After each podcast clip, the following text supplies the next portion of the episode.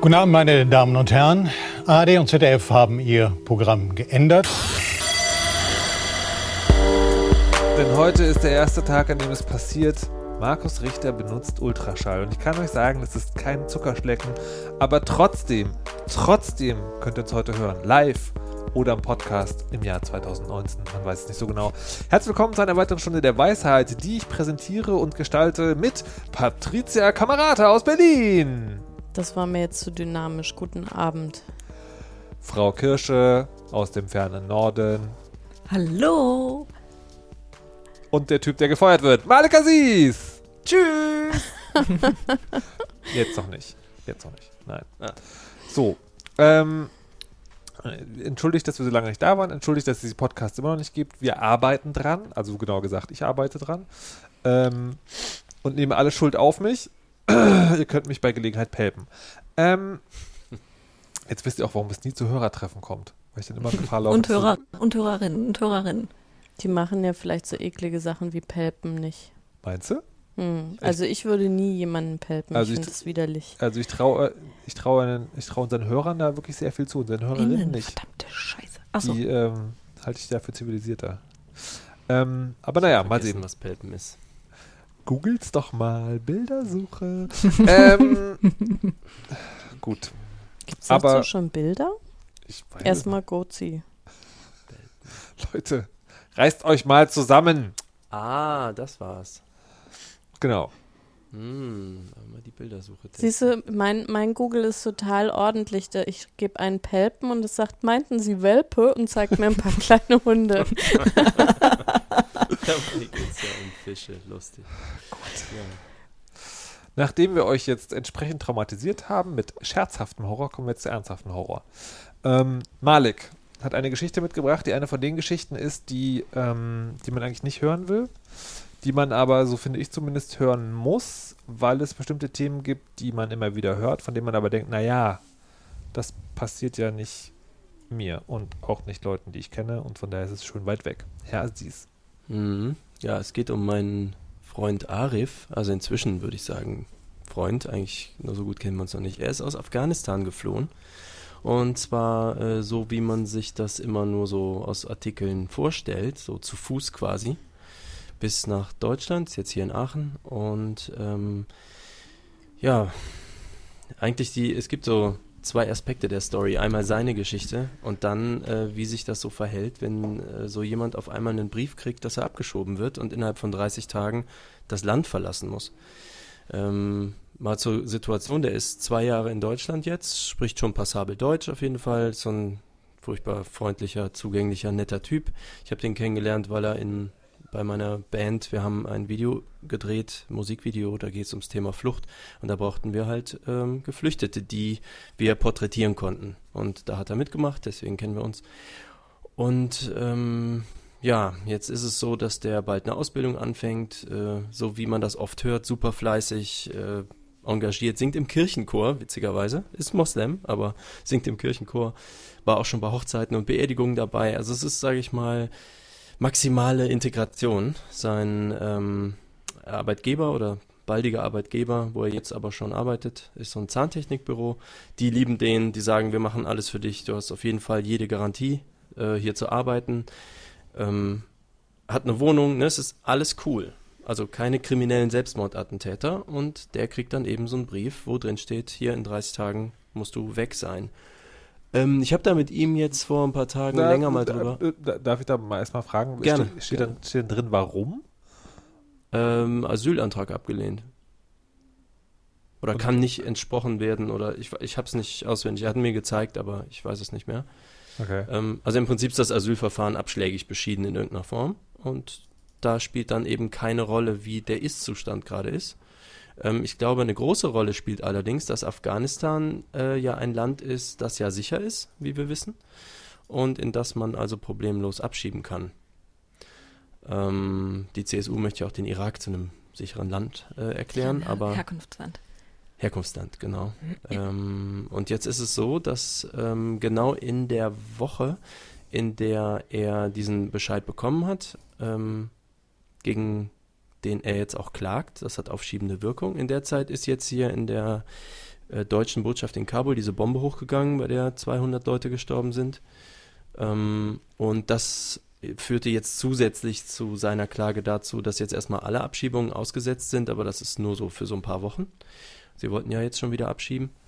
Ich, Ich wollte Ja. gerade sagen, das, der, der Abschiedestopp mit der Botschaft, das war doch nur sozusagen, weil die, weil die in der Botschaft mit der Arbeit nicht hinterherkommen. Das war ja Genau. nicht so, oh nein, das Land ist doch nicht sicher, wir dachten, sondern es war ja so, ja, aufgrund dessen äh, haben wir nicht Also, Kapazitäten, um m, ordentlich ja. abschieben zu können. Ähm, ja, also da ist niemand, der die quasi vom Flughafen abholen und bearbeiten kann. Das stimmt schon, aber eigentlich wird auch nicht viel bearbeitet. Die werden dort äh, auf die Straße gesetzt, dann sind die dort. Ähm, egal, ob die Geld haben, Familie, ob die Feinde haben, spielt keine Rolle. Du bist dann dort. Aber ja, ähm, das es hieß aber zuerst auch von Merkel, ähm, dass da reevaluiert werden soll, das Auswärtige Amt, Pipapo. War aber auch klar, ne, das ist keine Grundsatzentscheidung, sondern da ging es nur darum, wir müssen uns kurz mal sortieren und dann machen wir weiter, wenn es aus den Zeitungen raus ist. Ähm, jetzt muss man halt wissen, da sind jede Woche drei bis fünf solcher Anschläge. Nicht jetzt unbedingt auf die Deutschen, aber eben dort. Nichts ist dort sicher. Und ähm, ich fand noch so viel eindringlicher, vor allem als ich mit Arif mal ein bisschen länger darüber geredet habe, wie eigentlich dort die Situation ist und was es für die bedeutet, zurückzugehen. Ähm, also er sagte, dass innerhalb, ich glaube, es war in den letzten zwei Wochen, haben sich vier Geflüchtete umgebracht, die einen Abschiebebescheid bekommen haben. Weil, also ne, du machst das nicht nur, weil du denkst, ja gut. Und er hat mir dann mal so über die Umstände der Flucht erzählt. Das ist, äh, wir haben ja hier selten, dass man mal so eine äh, Warnung aussprechen muss, Triggerwarnung oder so. Aber es ist definitiv eine extrem brutale Angelegenheit. Und er meinte, ähm, er hat es noch relativ gut getroffen, sage ich mal. Bei ihm hat es nur einen Monat gedauert. Man überlegt sich, dass man halt also, man läuft quasi zu Fuß von äh, Afghanistan äh, über Iran, wo die Grenze geschlossen ist. Ne? Die schießen auf jeden, der in Richtung dieser Grenze kommt. Ähm, schleust man, also wird man von Schleusern da so rübergebracht. Und das habe ich mir auch anders vorgestellt. Nämlich, ich habe gedacht, da bezahlt man so einen Schmuggler, das ist halt irgendwie so ein Gauner, und dem gibt man irgendwie Geld und der bringt einen dann über den richtigen Tunnel oder was weiß ich, nachts über irgendeine Mhm. grüne Grenze und dann schickt er einen weiter und sagt, wo man da irgendwo hin muss. Das ist andersrum. Das ist quasi eine Mafia. Ähm, ich beschreibe mal kurz diesen Weg über die Berge. Da hat er gesagt, da sind 500 bis 600 Leute ungefähr und halt, weiß ich nicht, 10, 15 mit Maschinenpistolen oder Kalaschnikows äh, ausgerüstete Schlepper, die sich mit der Polizei, wenn die da in die Quere kämen, äh, auch sofort Feuergefechte liefern. Die auf der anderen Seite aber auch ganz klar sagen, ähm, die warten auf niemanden und die können auch nicht erlauben, dass da jemand zurückbleibt oder laut ist oder irgendwas. Das heißt, sobald irgendwer bei diesem zwei, drei Tage dauernden Marsch über Berge, die sind so wie die Alpen ungefähr, ne? man läuft dann da halt mit Kind und Kegel, mit Baby und allem und alten Leuten. Wenn da jemand nicht weiter kann, erstechen die den.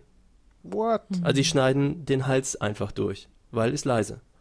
Die warten auf niemanden, da wird niemandem geholfen. Also er sagt, er hat selber gesehen, dass Eltern, die mit vier Kindern unterwegs waren, da haben Vater und Mutter das Baby abwechselnd getragen und weil sie es nicht mehr tragen konnten, haben sie es zurückgelassen. Also das Niveau von was Flucht bedeutet, ne, das ist nur dieser erste Weg. Er sagt, er hat es noch gut getroffen, weil er nur einen Monat unterwegs war. Andere waren drei Monate unterwegs. Und über was weiß ich für irgendwelche äh, Strecken. Und natürlich sind Vergewaltigungen da an der Tagesordnung und so weiter. Also, nachdem man so eine Flucht auf sich genommen hat und dann irgendwie im Iran ist und gut, dann kommt man über die Türkei vielleicht und dann irgendwie nachts auf dem Boot nach Griechenland, dann dachte ich auch, okay, so ein Schlepper, der hat so ein Boot, dann lädt er zu viele Leute da rein, dann fahren die die irgendwo rüber, scheuchen die am Strand raus und fahren wieder zurück. Nee, da fährt kein Schleuser mit. Die verkaufen denen ein billiges Kack-Schlauchboot für viel zu viel Geld. Eins für zehn Leute. Da sind 40 Leute drin. Die können auch natürlich meist nicht schwimmen. Äh, Arif selber meint, er kann auch quasi nicht schwimmen. Die hatten halt so eine schlechte äh, Rettungsweste, haben sich halt gekauft da irgendwie. Und ähm, dann haben die den halt, zeigen quasi aufs Meer und sagt, fahrt darüber. Er selber hat den Motor bedient. Er hat noch nie in einem Boot gesessen. Hat keinen Kompass. Die haben, also, ne, nachts. Und er sagt, es sind acht Boote losgefahren, von drei weiß er, dass sie angekommen sind. Und wenn dich die Strömung rausträgt, wenn du schlechtes Wetter hast, wenn irgendwas ist, also er konnte irgendeine Bergkette erkennen und sie haben gesagt, fahr auf diesen Berg zu. Und sie haben es halt hinbekommen. Aber wenn du das nicht hinbekommst oder halt Regen ist oder Nebel oder ich will es mir überhaupt nicht vorstellen, ähm, in welchem Zustand man sein muss, um sich und oder seine Familie und Kinder auf so eine Strecke zu schicken. Dann ist also klar, dass die Ausgangssituation in dem Land, wo man herkommt, ziemlich schlecht ist. Und ähm, wenn du dann das alles geschafft hast und sage ich mal, der letzte Weg ist wohl relativ einfach, der ist dann Bus und Zug, so über Griechenland, Österreich, Deutschland, das, da schicken sie dich im Prinzip nur weiter. Ähm, wenn du das geschafft hast, du bist dann hier, du hast die Sprache gelernt, du hast dich integriert und du hast zu Hause niemanden mehr. Und dann bist du zwei Jahre da und du denkst, okay, jetzt geht's aufwärts. Die leben von 350 Euro im Monat, aber kriegen Wohnungen und so bezahlt. Im Prinzip wie ein Hartz-IV-Empfänger. Also sie sind versorgt, aber machen jetzt keine großen Sprünge. Und dann kriegst du so einen Brief und bist quasi in vier Stunden wieder da, wo du angefangen hast. Mit der Gefahr, dass so ein Taliban oder so, ähm, die fackeln natürlich nicht lange und sie sind die de facto Machthaber in dem Land. Ähm, ja, die zerren Leute aus Bussen und davon habe ich Handyvideos gesehen von seinem Handy. Ähm, so normale Reisebusse. Die halten die irgendwo an, fünf, sechs Typen mit Kalaschnikows, holen alle raus, die sehen halt, wer ist Schiit und wer ist Sunnit. Und äh, wenn du Schiit bist, äh, schießen sie die halt über den Haufen. Lassen die liegen und äh, verteilen davon Handyvideos. Das ist so Alltag dort, Alltag. Auch in Pakistan übrigens so. Also das ist ganz egal, ob du da über die Grenze hoppst oder nicht. Das ganze Gebiet ist da so. Ähm, da ist von den Bombenattentaten, ähm, ich sag mal, auch ein Video, was ich gesehen habe, das, was wir aus den Nachrichten kennen, wie es aussieht, wenn so ein Tanklaster explodiert. Ne? So, so ein Marktplatz, wo hunderte Leute drauf waren. Und dann sieht man hier im Fernsehen ja so abgedeckte Körper und so ein bisschen eine Ahnung von dem, was da so passiert. Das, äh, da hatte mir halt eins gezeigt, was er selber aufgenommen hat. Und er sagt, ja, ähm, also der ist 25 Jahre alt und er hat sowas, ich meine, wie oft hast du das denn schon gesehen? Oder wie oft hast du da Leute rausgetragen? Du sagst so 20 Mal? Alltag in Kabul. 20 Mal. Er sagt, äh, bei dieser Explosion war er zwei Kilometer weg und er hat gedacht, es wäre ein Erdbeben. Da hat einer einen 1000 Liter Tanklaster in die Luft gejagt, voll mit Sprengstoff, so ein Wassertanklaster. Also deswegen, ich bin äh, jetzt, äh, es gibt einen, zu dieser einen Geschichte gibt es gerade aktuell einen relativ guten Abschluss. Ähm, er, äh, Arif hat halt geklagt, hat hier Hilfe bekommen, auch sehr viele Leute haben ihm geholfen. Er war auch hier viermal allein in der Lokalzeit, weil er jetzt zufällig mit Vitamin B Leuten zusammen ist, die da Sachen in Bewegung setzen. Nicht zuletzt auch ich und Freunde von mir. Und ähm, das ist, gilt dann auch für die anderen afghanischen äh, Flüchtlinge.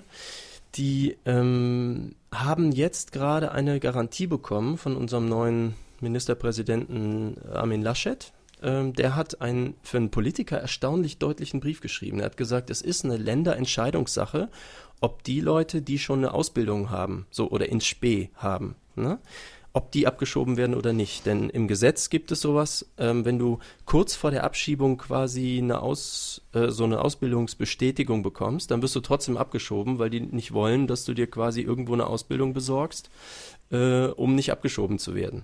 Das kann das Land aber entscheiden, ob das so ist, also ob das so handelt oder nicht. Und er sagt, Nordrhein-Westfalen tut das nicht. Und er garantiert, dass keinesfalls zumindest diese Gruppe abgeschoben wird. Das heißt, für Arif bedeutet das, der hat drei Jahre Ausbildung sicher und zwei Jahre danach, die er arbeiten kann. Was danach ist, weiß man nicht. Aber es sind zumindest fünf Jahre erstmal safe. Ähm, das ist aber jetzt eine Info, also hätten wir die Sendung ein paar Tage vorher aufgenommen, hätte das nicht unbedingt so ausgesehen. Mhm. Und wäre der jetzt nicht gewählt worden, weiß ich nicht, ob das nicht so ausgesehen hätte. Wir hatten ja gerade erst Landtagswahl. Mhm. Ähm, genau, und hier schreibt gerade Endili Sato im Chat, ach du meine Güte, was für eine Geschichte. Afghanistan zum sicheren Heimatland zu erklären, ist schon ein Meisterstück schlechter Politik. Ja, ich finde, das, das ist wirklich die Krönung von menschenverachtend und zynisch. Also ich habe es jetzt versucht, alles runterzukürzen. Ihr könnt euch da noch äh, drei Stunden Details zu vorstellen. Aber das ist sowas, was mich halt echt bewegt. Und wir haben auch dieses Video für meine Band nicht ohne Grund gedreht, weil wir dazu was sagen wollen. Das gibt's halt noch nicht zu sehen. Ähm, kommt mit der nächsten Platte. Aber da ist erst, wenn du von jemandem, glaube ich, eins zu eins hörst, wie eigentlich die Zustände sind, was das für Menschen bedeutet, ähm, kann man sich, glaube ich, auch echt so eine Meinung darüber bilden. Wenn ich dann, wie heißt die Storch? Tussi da, die AfD, Mhm. neue AfDlerin von Storch, wenn ich von der dann so Sachen höre und mich auf Facebook zanken muss mit Fans von der, die würde ich am liebsten alle mal äh, mit so jemandem in einen Raum setzen. Und also jetzt redet man miteinander eine Stunde. Mal im Ernst. Hattet ihr eigentlich einen Plan B? Er selber? Nee, ihr. Also, wenn, was was, ne, also, was ich mich frage, sagen, ich kenne ja, also ich kenne sozusagen so jemanden nicht persönlich. Ähm, und aber ob sozusagen, also die, ob man dann sagen, wenn man so jemanden kennt und dann davon hört, ob man dann nicht äh, sozusagen zumindest anfängt drüber nachzudenken, Dinge zu tun. Zum Beispiel. Heiraten. Ja, also genau, das ist sozusagen das offensichtliche. Also na, Dinge, die sozusagen, die nicht, nicht der, der offizielle legale Weg sind, sondern halt, die einfach dafür, dafür dem- sorgen, dass jemand da bleiben kann. In dem, Oder nicht, zurück, nicht zurück muss, eher so. Ja, man hat in dem Moment, wo du die Sprache kannst, was viele ja nicht unbedingt können, er ist da sehr fleißig, ähm, und in dem Moment, wo du ein bisschen Vitamin B vernetzt bist, so mit Bildungsbürgertum, gibt es eine Menge, was du tun kannst. Allein schon klagen. Ne? Einen sinnvollen Anwalt und da irgendwie Geld reinwerfen, damit kommst du schon über muss ja- sehr viel das- Zeit. Das musst du ja auch erstmal haben. Das Genau, das musst du über. Ja, es gibt natürlich Anwälte und Organisationen, also hier Café Zuflucht in Aachen zum Beispiel ist so eine Anlaufstelle. Die, das sind ehemalige Flüchtlinge, ähm, die wissen schon genau, wen man da anspricht. Da gibt es Dinge, die man tun kann, aber du brauchst natürlich genau diese Vernetzung. Also Ähm, ich, ich glaube, ein ich- Punkt ist ja auch, du musst ja auch geistig sozusagen so beieinander sein, um das irgendwie alles noch umsetzen zu können. Ne?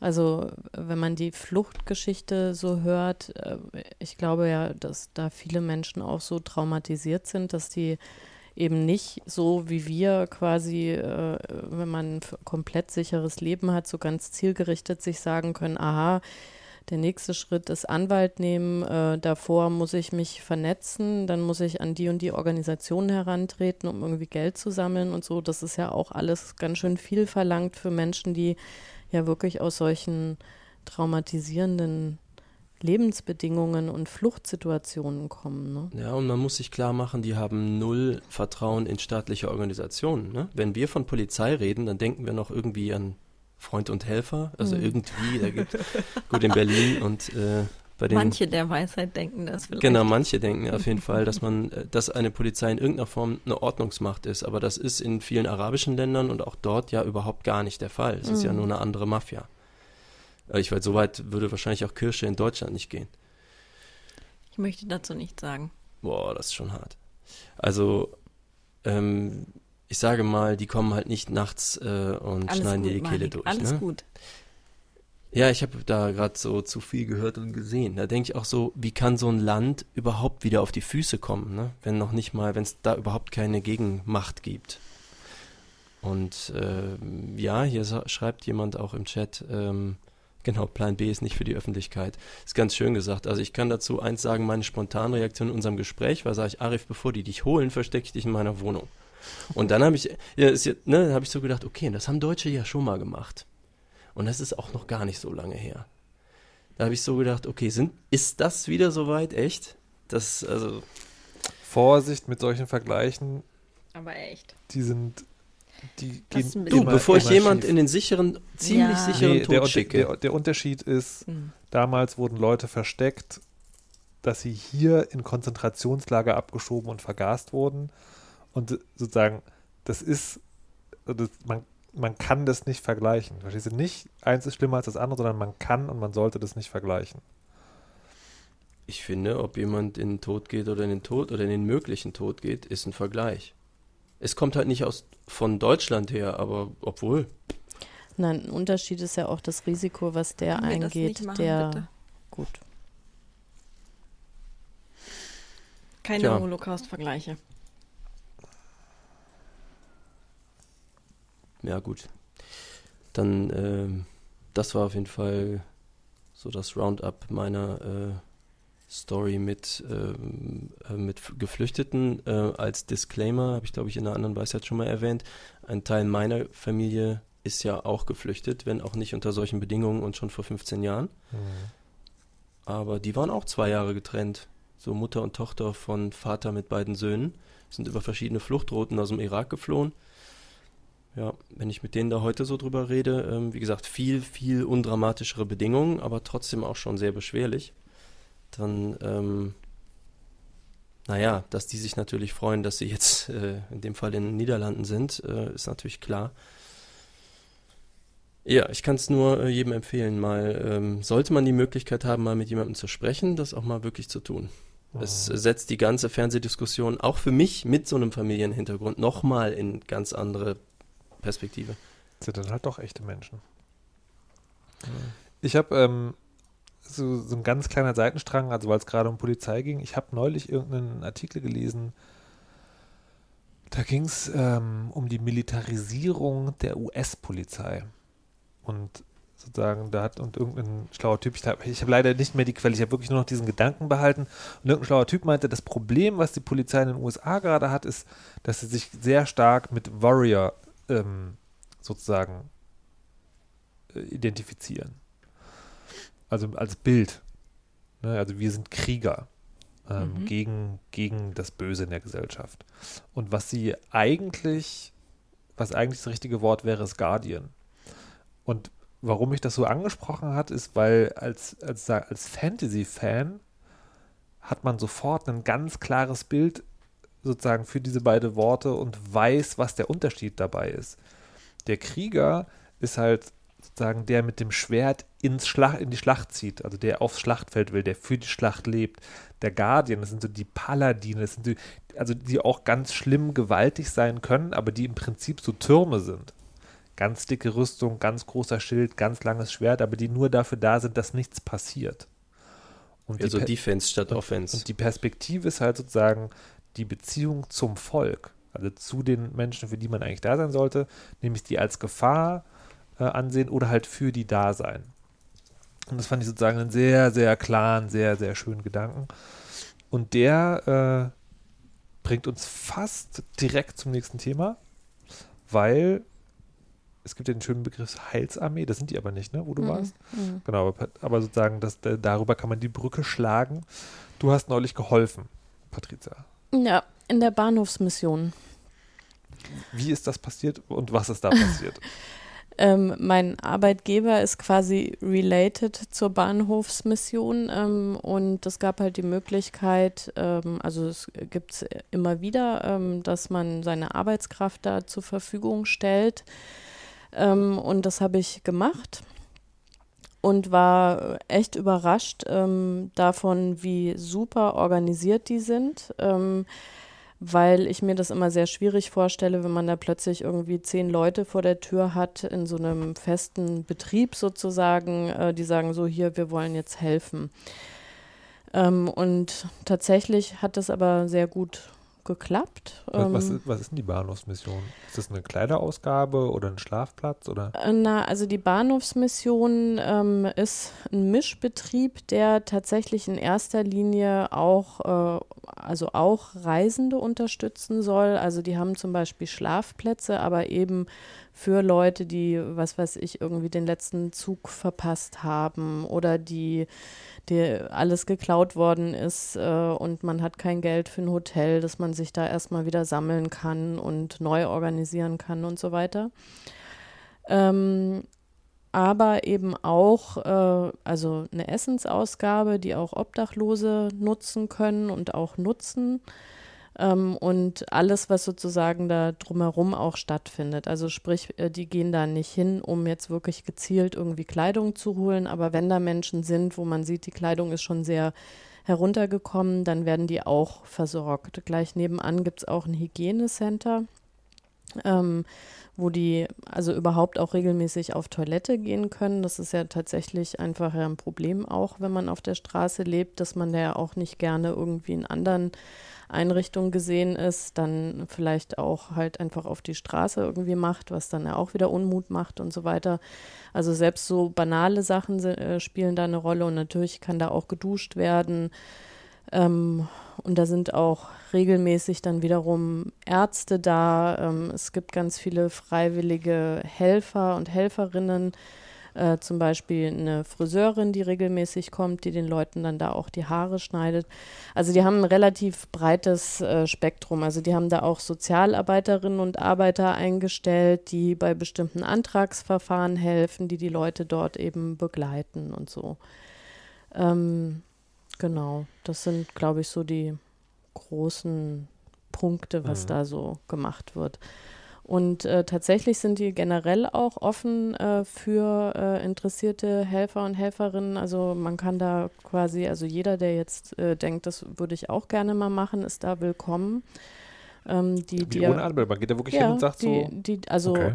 im Idealfall, wenn du das mit einer größeren Gruppe machen willst, was weiß ich, Schulklassen oder so, meldet man sich schon an. Aber die Diakonin dort hat auch gesagt, ja, wenn ihr Besuch habt äh, und ihr habt jetzt irgendwie alle ähm, Sehenswürdigkeiten von Berlin schon 25 Mal gesehen, vielleicht zeigt ihr da einfach mal eine andere Seite Mhm. und dann seht ihr, ihr seid willkommen und, und ähm, eure Arbeitskraft ist auch willkommen und man wird dann da eingewiesen und macht halt so sein Zeug. Und das ist ganz unterschiedlich, also auch sowas wie Essensvorbereitung, die kriegen Spenden, sehr viele Spenden. Ähm, aber die können ja natürlich schlecht planen. Also es gibt irgendwie Tage, da gibt es irgendwie so viel Sandwiches, dass eben keine Brote gemacht werden müssen. Also Spenden sozusagen, die kriegen Essensspenden. Mhm, genau. Und auch ganz unterschiedlich von, also an dem Tag, wo ich da war, war das eine sehr große Feinschmeckerkette, äh, die ähm, Reste und Sachen, die, die sie eben nicht mehr verkaufen dürfen, die aber noch wirklich äh, super sind, ähm, dort eben hinbringen. Auch Restaurants an Feiertagen äh, bringen viele Menschen ähm, von ihren Festtafeln sozusagen das Essen oder von Hochzeiten oder sonstigen Partys, wo ja einfach auch viel gutes Essen irgendwie übrig bleibt, das kann man da hinbringen. Und das, was ich eben so erstaunlich fand, auch die Kleiderspenden und so weiter, also die, die nehmen das alles äh, und äh, es wird dann an den Mann und die Frau gebracht und verarbeitet, das wird irgendwie alles sortiert, die, die sind auch äh, ausgestattet, um, was weiß ich, größere Spenden von Schlafsäcken oder was auch immer wirklich aufzunehmen.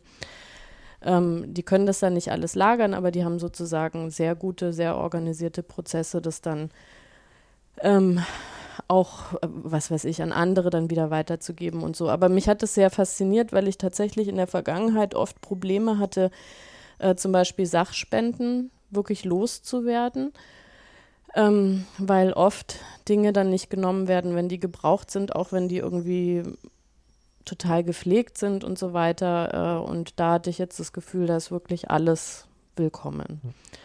Was hast du da gemacht? Ähm, also äh, ich habe äh, erstmal zu meiner großen Freude äh, Obstsalat äh, geschnitten. Das, also das war tatsächlich mit meiner Obstphobie also eine ganz schöne Probe, weil es war auch äh, ein Raum ohne Fenster, wo man eben wirklich also Bottiche von Obstsalat hergestellt hat. Also für, für, für, die neu hinzugekommenen, die das vielleicht oder die, die das nicht mehr auf dem Schirm haben, das ist ungefähr so, also ich kann es einem Klischee Spinnenangst, also viele Menschen haben ja vor Spinnenangst und das ist so, wie wenn jemand kommt und sagt, hier, das ist diese Badewanne voller lebendiger Spinnen, bitte äh, rasiere sie alle und, Und schneide sie schneid dann kleine, ab, genau, ja. schneide sie dann Ja. in kleine Stücke.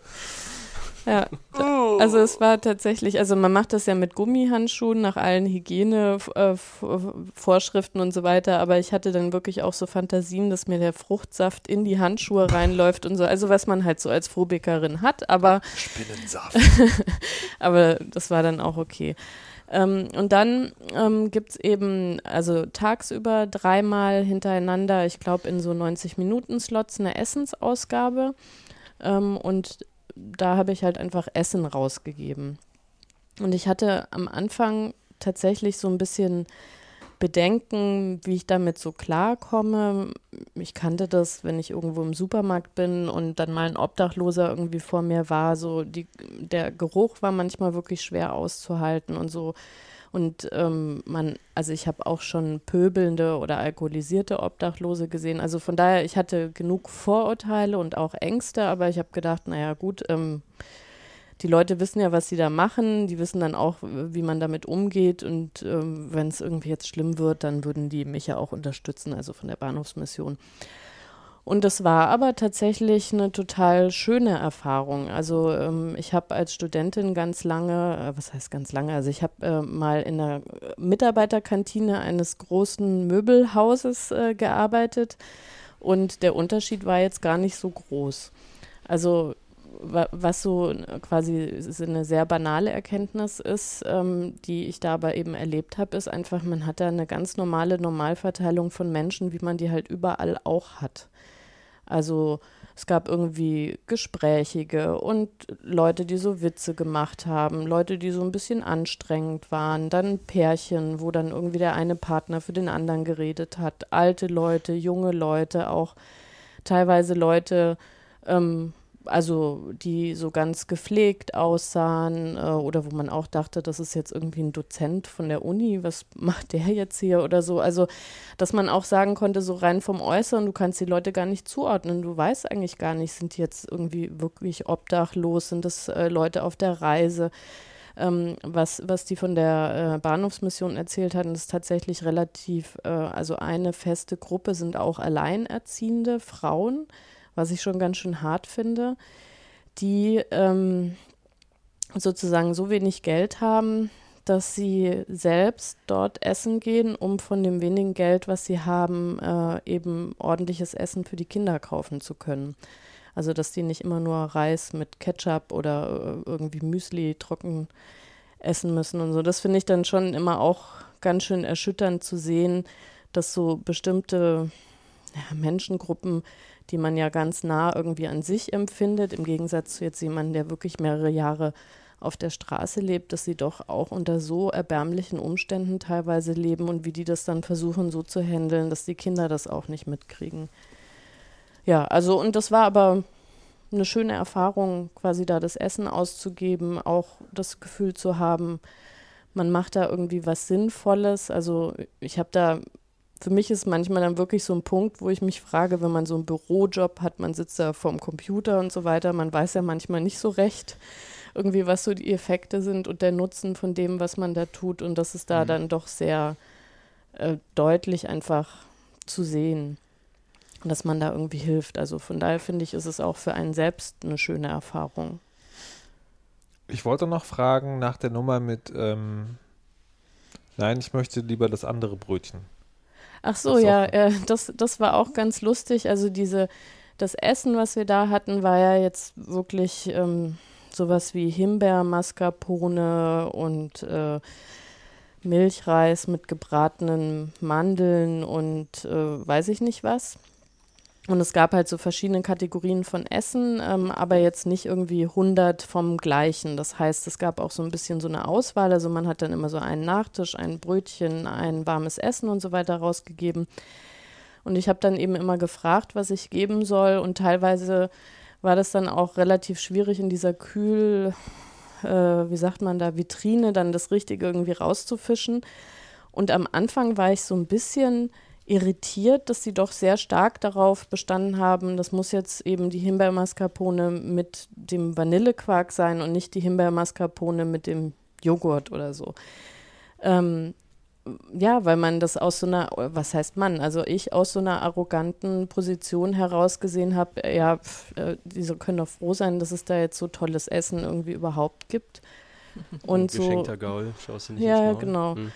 Und so nach dem zweiten ging mir das irgendwie dann auf, dass es äh, eigentlich wirklich eine Unverschämtheit ist, dass ich so mhm. denke überhaupt, ja. Also dass äh, natürlich sollen die wählen können. Also gerade wenn es da mal ausnahmsweise was zu wählen gibt, warum sollen die das nicht tun dürfen?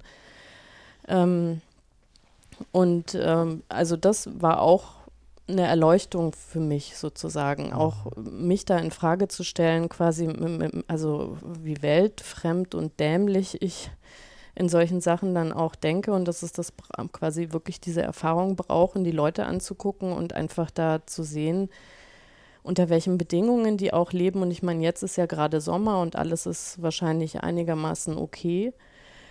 Ähm, ja, und dass, dass dann mein Kopf irgendwie nicht sofort sagen kann, natürlich dürfen und sollen, die da wählen können. Mhm. Das finde ich, also finde ich auch ganz, äh, ganz wichtig. Ich, man, man hört das manchmal, aber dieses, das, das ist auch noch so ein wichtiger Punkt, ne? das, was ja im Umgang mit allen auch gilt, die irgendwie benachteiligt sind, in welcher Form auch immer, dass die, dass man, dass man immer, wenn man sagt, der soll das mal, ne, der soll das jetzt mal annehmen, was soll denn das? Dass das halt eine herab, also eine, im Prinzip eine Entmenschlichung ist, Mhm. weil man halt sozusagen die, die Entscheidungskraft dann wegnimmt.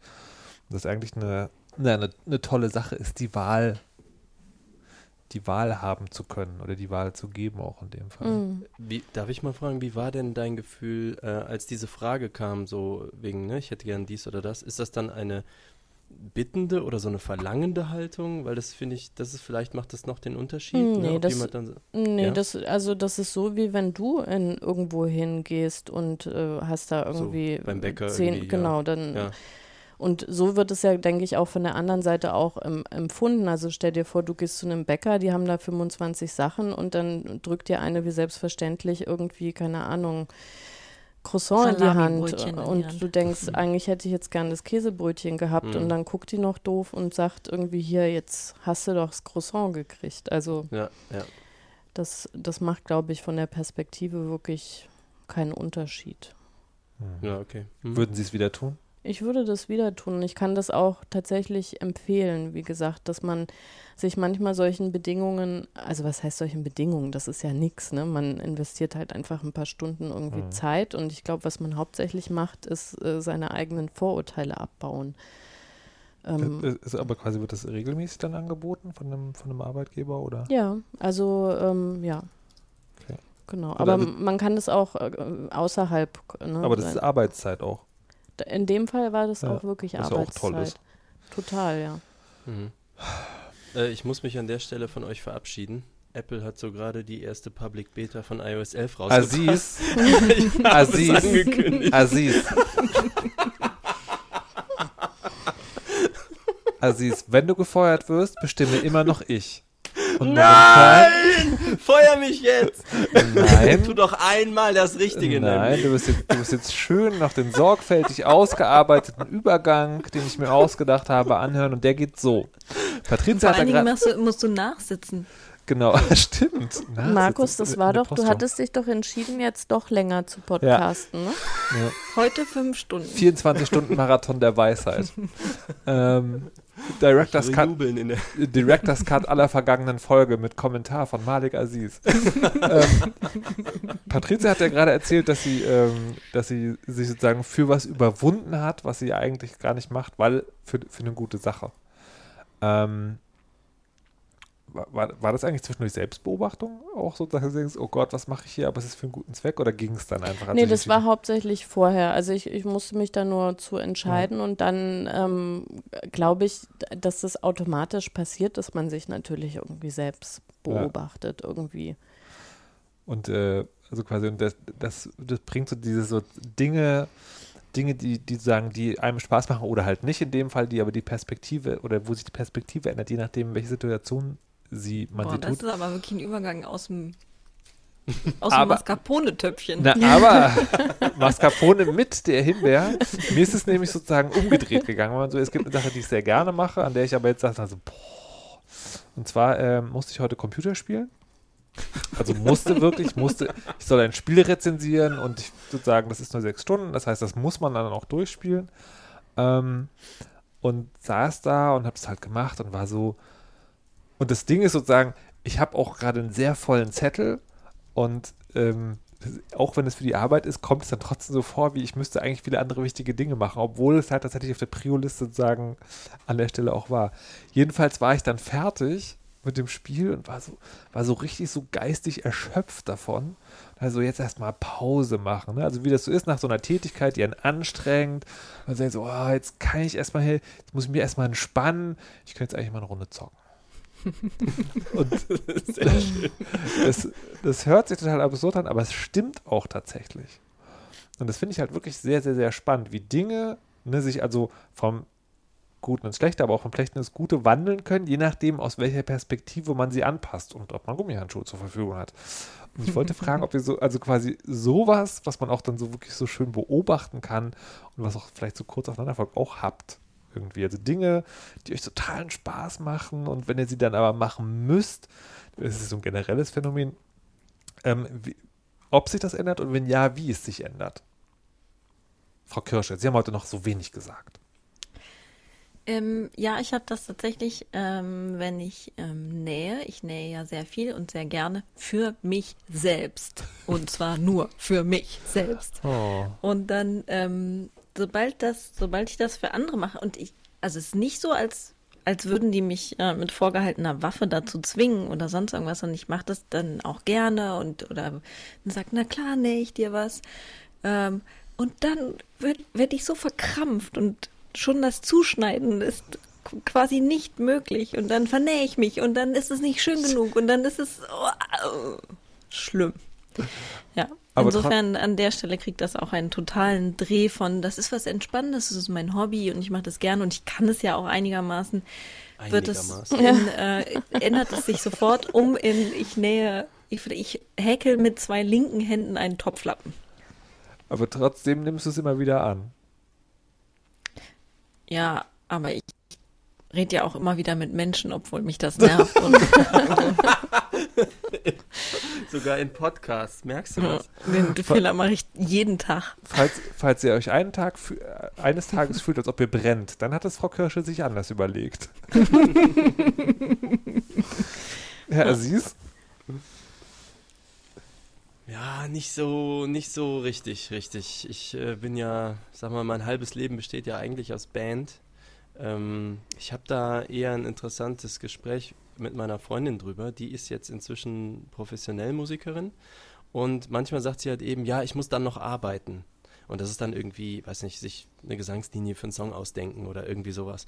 Was für mich halt immer unter, das ist der spaßige Teil meines Lebens läuft. Wobei ich damit aber locker auch mal acht Stunden am Tag verbringen kann, auch wochenlang neben der Arbeit. Da geht dann eben Schlaf und Geld verdienen bei drauf. Aber es, ich definiere es nicht als Arbeit. Aber hast Und du das schon mal machen müssen? Und ja, das ist halt das, ich sehe nur jetzt jemanden, der es machen muss. Und da, da sehe ich den Vergleich. Ich selber hatte es halt noch nicht so, ne? Hm. Nur sie motiviert ist, dass es Arbeit ist und mich, ich glaube, doch stimmt, mich hat jemand mal gefragt, möchtest du äh, eine Band managen, weil ich das bei uns faktisch auch mache. Und da habe ich gedacht, nee, in dem Moment, nee, das ist viel zu viel Gerenne für zu wenig Geld, blö, alle Ausreden, die man dann hat, no. Also ich verstehe diese Reaktanz dann, dass Mhm. es irgendwie, solange es anders definiert ist, schuftet man sich gerne kaputt. Ja. Lustig. Patricia? Also ich habe, äh, wie das Thema aufkam, musste ich sofort an mein Studium denken. Also so habe ich eigentlich mein komplettes Studium verbracht. Also immer, wenn man sich auf Prüfungen vorbereitet, und das ist jetzt irgendwie Entwicklungspsychologie gewesen, da hätte ich wahnsinnig gerne Physiologie mich vertieft und da irgendwie alle Bücher gelesen oder irgendwie Persönlichkeitspsychologie oder was auch immer, halt nur nicht das eine Fach. Ähm, und deswegen fand ich das am Ende fast schon angenehm, dass die Prüfungen so eng getaktet waren, weil man dann alles parallel lernen musste. Also zum Vordiplom waren irgendwie noch so Wochen dazwischen und da hatte ich immer den starken Drang, dass mich eigentlich genau das interessiert, was ich erst in zwei Wochen lernen muss. Ähm, aber zum Diplom ging es dann. Dann war man sowieso gezwungen, irgendwie drei Monate parallel alle Fächer Und deswegen lernen. mochte dich keiner, weil du die Einzige warst, die meinte, geil, alle Prüfungen aufeinander. Aber das lag auch daran, muss ich erzählen. Ähm, ich habe äh, kurz vor, also, kur also zum Anfang der Lernphase zum Diplom habe ich eine Studentin auch kennengelernt, mit der ich dann, also die ich wirklich vorher auch fast gar nicht kannte. Ich, wir sind uns auch in Kursen irgendwie nicht begegnet. Und wir sind dann so eine Lernehe eingegangen. Also wir, wir waren dann wirklich Tag und Nacht zusammen und das hat total super gepasst und die ist super lustig gewesen. Und aber wir haben auch wirklich also nur gegessen, gelernt, äh, gelacht und so. Das war wirklich eine schöne Zeit. Kann ich sehr empfehlen, einfach Leute zum Lernen kennenzulernen. Aber danach habt ihr wieder scheiden lassen. Ähm, äh, sie, sie, bin ich weggezogen oder ist sie? Nee, ich bin weggezogen. Aber tatsächlich haben wir noch äh, sporadisch Kontakt und äh, das ist immer wieder total toll. Wobei mich ein bisschen quält, äh, sie ist, glaube ich, die lustigste Frau auf der Welt und das wäre natürlich gerne ich. Also sie, sie ist so wahnsinnig toll und lustig. Das ist schon gut, dass sie so 600 Kilometer weg wohnt. In meine Richtung? Frage für einen Freund. Äh, also auf jeden Fall Richtung Süden. Also wo du ja nicht im Süden wohnst, ne? Aber Ja. gut. Naja. Also sie ist näher an dir, na, obwohl es eher ein Dreieck. Nee, Nee. nimm alles zurück. Ja. Ich dachte immer, jemand anderes wäre die. Na egal. Ähm, was das Deprimierende ist an diesem Thema, ist, dass ich jetzt sozusagen mich natürlich nicht mehr guten Gewissens trauen kann, Frau Kirsche zu fragen, ob sie mir meine Superheldenuniform näht. Oh, Das ist echt ein bisschen schade. Habe ich voll gut gemacht, ne? Ja, ich weiß. Und die würde dir Ich sowieso krieg sogar mittlerweile Nachrichten per Instagram, ob ich nicht mal Lust hätte, ein Kleid für XYZ zu nähen. Dann denkst du, warte kurz. Nein. Oh, das ist so gemein. Hast, hast du nicht mal überlegt, dass du sagst, also 5000 Euro, dann mache ich das? Oder Nee, weil ich ja wirklich verkrampfe sofort dann. Wenn, und wenn ich die Leute dann nicht kenne, das ist noch schlimmer. So kann ich ja, wenn ich das für Leute mache, die ich kenne, dann kann ich wenigstens sagen, es ist ein Geschenk meiner Liebe und Zuneigung zu dir. Bitte Wie ist- übersehe die Fehler, aber- die in diesem Kleid sind, wie ist weil das ist wie ein selbstgemaltes Bild. Wie ist das mit T-Shirts? Ja, ist genau so fängt das Wie, an. gibt's, aber gibt gibt's, gibt's keine Summe, wo du sagen würdest, okay, dann mache ich's? Summe? Nee. 15, 15.000. 15 Nee, Euro. da muss ich das ja noch, da muss ich ja noch viel ordentlicher sein. Verstehe. Das, Na gut. Was ist mit trashigem Outfit? Extra, also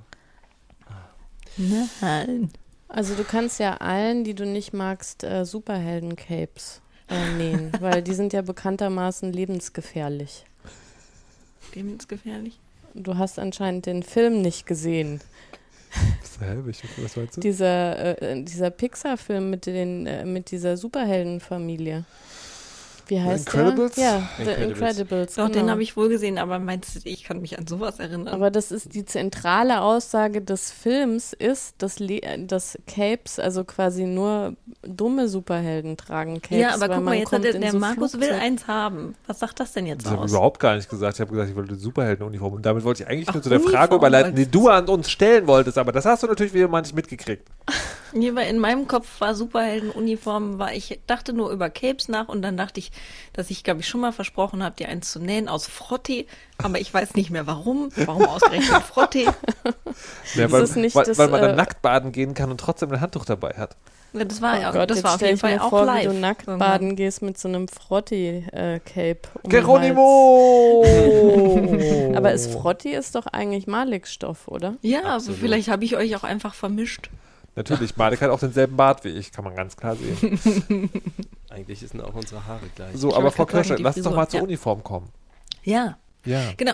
Ja, ich wollte fragen, ähm, ähm, ob es ein Outfit, ein Kleidungs, eine Kleidungsformation gibt, das in, im Anschluss an die Frage aus der letzten Folge gesendet, quasi vor zwei Wochen oder so ähnlich, in einem ähnlichen Zeitkontinuum. Ähm, ob es ein Kleidungsstück gibt, gibt oder eine, äh, ein Outfit gibt, in dem ihr sagen würdet, so, heute muss ich den wichtigsten Vortrag meines Lebens halten, äh, treffe meine bescheuerte Ex-Freundin mit ihrem Supermacker, ähm, die Schwiegermutter ähm, Aus Italien. aus Italien, keine Ahnung, irgendwie, also so, wo man denkt so, ich will da eigentlich nicht so gerne hingehen, wo ich jetzt hingehen muss, aber wenn ich das anziehe, kann mir keiner was.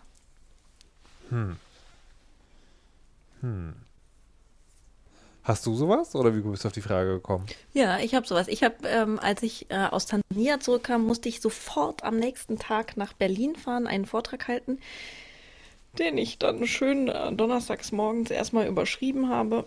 Und dann war nur noch die Hälfte des Vortrags da und es war auch alles so. Ich war mir auch selber nicht so ganz sicher, ob das überhaupt Sinn macht, was ich da erzähle. Und ich war ganz unsicher und ähm, dachte auch, die Leute, die da sonst so auf der Konferenz sind, die denken, die Kirsche, die tickt doch nicht ganz sauber. Was dann übrigens nachher auch die Hälfte ungefähr gedacht hat, aber die andere Hälfte fand geil. Und dann habe ich, ähm, habe ich äh, was angezogen, was ich übrigens zufälligerweise heute auch trage. Ähm, und habe gedacht, so und die, das, es ist äh, ein äh, Jumpsuit Markus weiß ja genau, was ein Jumpsuit Ja. ist. Das ist ein, ein einteiliger Onesie-Ding Anzug. sie. Onesie Das ist Ding dieser genau. dunkelblaue mit diesen super weiten Beinen. Genau, genau. Weil dann fühle ich mich drin wie Prinzessin Leia ähm, und habe das Gefühl, mein Lichtschwert sieht zwar keiner, ist aber da, Schätzchen, komm mir zu nah und ich hau dir den Kopf ab. Ähm, und deswegen kann mir in dem Outfit keiner was. Also Nicht heißt, alle Outfits haben so Gewaltassoziationen, aber manche schon. aber das heißt, du hast, du hast, du hast halt eine. Äh, Ich habe eine Superheldinnenuniform. okay. Mhm. Niemand kann mir was. Patricia? Nee, ich habe das nicht. Ich habe nur umgekehrt, habe ich gerade überlegt, dass ich von einer freien, äh, von einem, also in der Arbeit von einem sehr freien äh, Umfeld in ein sehr reglementiertes Umfeld gekommen bin und mich extrem schwer tue, da anzupassen, weil es sich so verkleidet anfühlt. Aber ich weiß nicht, ob es sich umgekehrt, wenn ich mich dem fügen würde, auch wieder so anfühlt, dass man halt besser passt und dann auch unantastbarer Ja. ist oder so. Okay. Aber es ist halt auch immer so viel Faulheit dabei. Ich finde, viele Sachen, die sehen ja auch also richtig gut aus, wenn man die bügelt und ähm, dafür bin ich dann leider zu faul. Und wenn man dann so was Cooles anhat, was aber total zerknittert ist, dann kann man sich auch wiederum nicht toll fühlen. Malik? Hm, Ja, ist bei mir eigentlich genau wie bei Frau Nuff. Also ich habe Wohlfühlklamotten, dann ne, fühlt man sich irgendwie besser in dem Kontext, aber nicht jetzt, dass die selber magische Kräfte hätten. Vielleicht solltet ihr doch alle nähen lernen. Oder genäht. Also ich, ich glaube, das ist, das, das ist, äh, das ist, Schreibt dir mal auf Instagram, warte. das ist Ich äh, wollte sowieso, können wir deinen Blaumann äh, in die Shownotes packen? Weil hier wurde behauptet, dass äh, dein, äh, dein Account Jumpsuit ist- so quasi Hm? ein Blaumann ist. Und da wollte Das, ich wer, hat das wer hat das geschrieben? Oh, oh. Der wird Komm mal Ja, näher. niemand, niemand, niemand. Wir müssen jetzt Leben retten. Ich versteck dich in meiner Wohnung. Also ich habe tatsächlich eine Superheldenuniform und ich bin zu fett dafür. Und das ist das Deprimierendste, was ich über, über Klamotten habe sagen können. Das ist so gemein. Und deswegen, und deswegen ist das mit dem Nähen tatsächlich gar nicht so falsch. Der, der, was passiert ist, ist, ich war vor, vor 15 Jahren oder so, war ich in Thailand. Und das ist ja so unfassbar billig, sich Maß, Maß, also maßgeschneiderte Sachen zu nähen. Und dann habe ich mir einen, äh, einen Anzug genäht oder nähen lassen mit, ähm, mit, so, mit so einem hohen Kragen, also chinesisch quasi, und einen Kaschmirmantel. Das das, ist den Kaschmirmantel, das war, das war wirklich sozusagen das dem Verkaufstalent dieser, dieser Leute dort. wir wollten schon einen Mantel und die so, hey, wie wär's mit Kaschmir? Und wir so, ah, hm, Kaschmir muss ja jetzt nicht sein, aber hier, guck mal, es fühlt sich schon weich an. Oh ja, stimmt, das ist doch gar nicht so viel teuer. Und das zusammen, das war auch so, wenn ich das angezogen habe, dann hatte ich den, den geradesten Rücken der Welt und ich bin nicht für meine gesunde Körperhaltung bekannt und ähm, das war schon sehr, sehr gut. Aber das, das Lustige ist, die Schneiderin hat gefragt, soll ich die Hemden und die, das Sakko ein bisschen weitermachen? So, Ich so, nein, nein. Zeit meines Lebens hatte ich diese Figuren, das wird für immer so bleiben und dann Ja, bin ich genau. 35 geworden und naja. Und äh, das ist wirklich, wirklich schade. Es gibt Wie alt bist du geworden?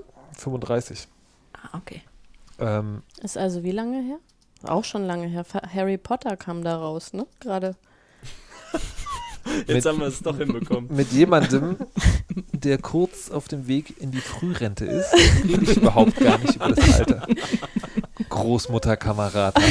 Ähm, Aber ich wollte noch hab- was dazu nee, ich, sagen. Ich möchte, noch, ich möchte noch zum Ende ganz kurz. Ich Ja. habe jetzt ein so ein, ein so ein graues Hemd, das sozusagen, das ist nicht maßgeschneidert, aber sozusagen so geschnitten, dass es mir sehr gut passt. Und das ist, wenn ich das anziehe, dann habe ich auch so, ähm, jetzt bin ich zu allem bereit. Geh weg. Weil du dich so schick fühlst oder weil, Weil ich es mich dann- eine genau, Kraft auf dich ausübt? Naja, beides, beides tatsächlich. Und es gibt, es gibt dann noch so, ich habe noch so ein Hoodie-Ding. Das ist so für, wenn man für so Social, also quasi, wenn man, wenn man nicht formell äh, aussehen will, aber trotzdem so ein bisschen Kleid, Kleidungskraft braucht. Wer twittert da schon wieder heimlich? Ähm, dann ist das äh, sehr gut. Genau, ich finde mich nämlich Halt, in meinem Jumpsuit Patricia ist es was- auch nicht. Achso. Etwas sagen. Nee, ich wollte nur sagen, wahrscheinlich hat das Ganze aber tatsächlich mit dem für einen genäht Ja, ja, zu definitiv. tun. Ich glaube, ich habe das auch schon mal erzählt. Ich habe ja ein Kleid, was ich mir habe nähen lassen für mich. Mhm. Und äh, ich habe ja jedes Mal, wenn ich das anziehe, diesen dämlichen Gedanken, wow, das ist wie für mich gemacht. Und dann stelle ich immer fest, es ist für mich gemacht. Und wahrscheinlich ist es das Dauergefühl von Frau Kirsche. Ja. Und dann noch die, die, zu wissen, dass man die Kompetenz hat, sowas selber zu machen. Und egal, ob man fett wird, kriegt man es einfach wieder umgenäht. Ich möchte Das Frau stimmt, Kirsche das ist sein. das Beste. Oder dünn. Frau Kirsche, was sollst du noch sagen? Ähm, dass ich mich in meinem Jumpsuit auch nicht formal fühle, sondern so hip und jung. Ich will auch so einen Jumpsuit. Jetzt sehe ich auch einen Jumpsuit. Aber das aber ist, auch schön, das dass ich das aber, nicht schaffe, das zu sagen, ohne zu lachen. aber das, das ist voll gemein, weil irgendwann sind ja Jumpsuits, weiß ich nicht, wieder modern geworden, letztes Jahr oder so. Und Seit Frau Kirsche. Ja, wahrscheinlich. Und ähm, da war ich im Geiste auch noch ganz jung und bin in so einen Laden rein und ha habe mir dann so ein Jumpsuit geho- su- su- Suit, Geholt äh, und den angezogen und ähm, in dem Moment ist dann mein Gefühl weggegangen, dass ich mich hip und modisch fühle, weil das sah aus einfach wie so ein riesen Babystrampler. also ganz, ganz schlimm. Es Der war halt einfach scheiße geschnitten. Ja, Fotos eben. Das war, das war kein Jumpsuit, sondern ein Onesie. Nee, die, die, also ein Onesie habe ich ja auch. So mit Mode. Da, nein, nein, ein Onesie habe ich auch. Also, ne, hier kennt sie nicht aus mit Mode. Es gibt ja die Differenzierung Onesie und schicker Onesie, was ein Jumpsuit Suit, Suit Suit. ist. Das glaube ich gar nicht mal. Ich glaube, ich glaube, schicke Jumpsuits sind so, so heller von Sinnensachen und die haben den Unterschied, dass die sozusagen unten, dass die Beine auch immer zugehen. Also so Puff, ist es dann Puff oder was? Wie nennt man das? Also quasi, dass sie ein enges. Puff, was? Naja, die, dass sie quasi, dass sie einen Gummizug drin haben, der ums Gelenk schießt. Während äh, die Jumpsuits, die ich auf Instagram gesehen habe, Mhm. die, da gehen die Hosen ja gerade runter. Mhm. Mhm. Es gab auch so einen tollen äh, Tweet, äh, dass man, wenn man über 30 ist, dass man auf gar keinen Fall Pump, mehr Pu ja, genau. Pump Puffhosen, hat er, glaube ich, auch. ja, genau. Puffhosen anziehen darf. Ich liebe Puffhosen und ich bin über 40. Ehrlich? Wie Also- sind Sie denn hier reingekommen? Warte Das ist doch mal, eigentlich eine Alterskontrolle. alt bist du noch mal? Was? Ich glaube, er hat noch ein Gibt, Thema. hier gibt es ja nur eine Person, die unter 40 ist in diesem Podcast, ne? Es gibt eine Person, die unter 40 ist? Malik? Ehrlich? High five. Quatsch. Nee. Nee, das glaube ich jetzt nicht.